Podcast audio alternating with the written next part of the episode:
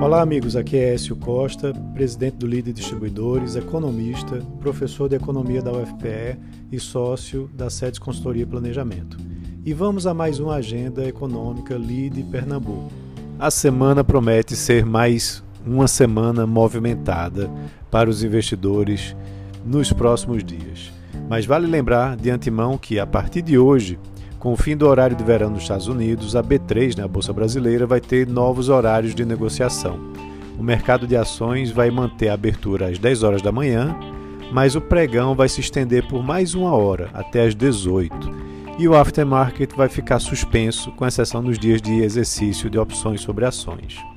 Na nossa agenda doméstica, é, teremos uma semana de acompanhamento da inflação começando né, com o destaque do IPCA de outubro, que será divulgado na quarta-feira, é, onde vamos acompanhar qual vai ser a elevação do IPCA, já que o Comitê de Política Monetária, na última reunião, disse que a inflação seguiu pressionada nesse mês. Há projeções para que a alta seja de 1% novamente, fazendo com que a taxa fique aí na, acima dos 10% com preços administrados sendo a preocupação, gasolina, GLP e também itens industriais nos preços livres. Além disso, a gente vai ter também a divulgação já hoje do IGPDI de outubro, né, com uma alta de 1,25 é, esperada, fazendo com que a taxa caia dos 23 para algo em torno de 20%. Na atividade econômica, temos dois dados importantes essa semana: os dados do varejo na quinta-feira e dos serviços, do setor de serviços na sexta-feira, ambos divulgados pelo IBGE. Os dados do varejo espera-se um, mais um recuo. Já o setor de serviços, que vem apresentando recuperação, deve apresentar crescimento nesse, é, nesse período.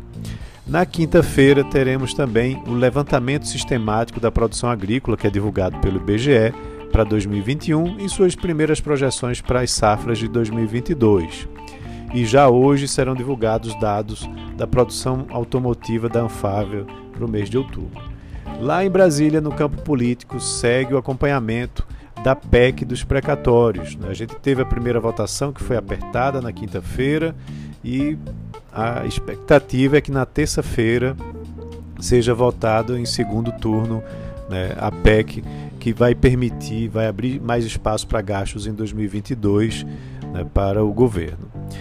Nos resultados, na temporada de balanços, é, ela vai estar bem forte essa semana, com mais de 100 resultados previstos como Banco do Brasil, Braskem, BRF, JBS, Oi, é, Magazine Luiza, Americanas, a própria B3, são várias empresas divulgando resultados. Lá fora, atenção para a inflação. Né? Nos Estados Unidos, teremos o índice PPI, que é a variação de preços no atacado em outubro sendo divulgado na terça-feira, e na quarta-feira o CPI, ou CPI, né, que mede a inflação ao consumidor. Na China, teremos resultados de ambos, produtor e índices de preços de produtor e consumidor para o mês de outubro na terça-feira à noite. E na Europa, né, também teremos a leitura é, do mês de novembro da pesquisa ZEW, né, que mostra a percepção econômica da Alemanha na terça-feira, onde há expectativas com relação à retomada da economia por lá. Então é isso. Um abraço a todos e um ótimo início de semana.